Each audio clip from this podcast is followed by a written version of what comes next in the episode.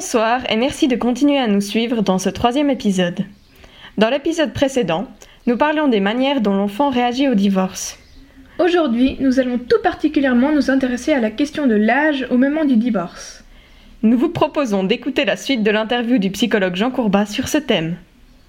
Est-ce que vous pensez que suivant l'âge de l'enfant que l'enfant a au moment où ses parents divorcent, il y a une différence par rapport à cette réaction? Est-ce que c'est un facteur qui influence beaucoup?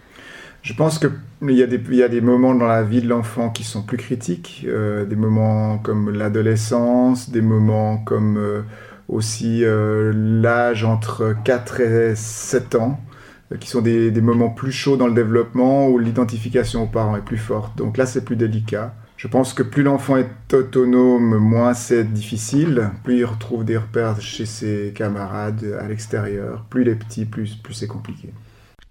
L'âge joue donc bel et bien un rôle dans la façon dont les divorces affectent l'enfant. Il évoque notamment la période entre 4 et 7 ans qui correspond au début de la scolarisation. Une période où l'enfant apprend la majeure partie des outils qui lui seront utiles à long terme et où le, le soutien de ses parents est indispensable. La fondation Astram, qui s'occupe d'accompagner des enfants lors notamment d'un divorce, a d'ailleurs mis en lumière les problèmes les plus courants rencontrés par ces enfants. Par exemple, la perte de repères qui peut provoquer des réactions comme le stress, l'anxiété, l'opposition et même l'agressivité. Devoir s'adapter à un schéma familial différent lui demande beaucoup d'énergie et le désécurise, ce qui, vous pouvez l'imaginer, n'aide pas à son développement. Afin de minimiser les conséquences de cette perte de repères, Astram suggère de poser des repères clairs et faciles à assimiler sur le plan quotidien, et aussi d'éviter au maximum les changements de dernière minute et d'être patient car le processus d'adaptation peut être plus long pour un enfant qu'il ne sera pour ses parents. Une autre période critique évoquée est celle de l'adolescence. En effet, l'enfant qui devient un adulte a besoin de stabilité. Il teste les limites de son pouvoir et manque d'assurance, ce qui le rend vulnérable. L'adolescence est aussi un moment où l'adulte en devenir crée de nouvelles relations, et le divorce remet en question des valeurs comme la confiance, la fidélité et l'amour, ce qui peut se répercuter à l'âge adulte en donnant naissance à une peur de l'engagement. Les réactions de type violent que l'on observe à l'adolescence sont plus dangereuses. Excès en tout genre et comportements parfois illégaux. Comme on peut le lire notamment dans un article écrit par le docteur en philosophie Carl Pickhardt, Surviving Your Child's Adolescence. Qu'en est-il alors des conséquences une fois le divorce prononcé? Nous vous invitons une fois de plus à écouter l'extrait suivant. Est-ce qu'il y a un stade après le divorce où le comportement de l'enfant est plus instable, où le divorce agit plus fortement euh, qu'à un autre moment de sa vie? Bon, vous avez parlé de, l'adolescence et de la période euh, jusqu'aux alentours de 4 ans.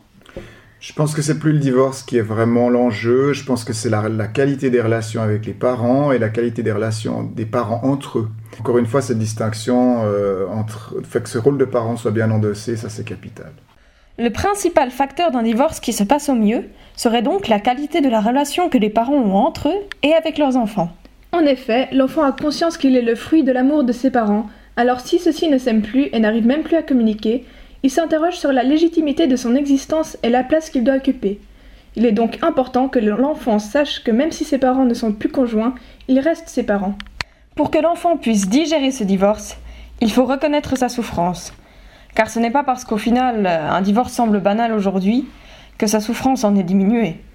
Toutes les épreuves sont surmontables, mais il est nécessaire de laisser l'enfant revendiquer ses blessures et ses difficultés afin de lui permettre d'être un enfant plus qu'un enfant divorcé.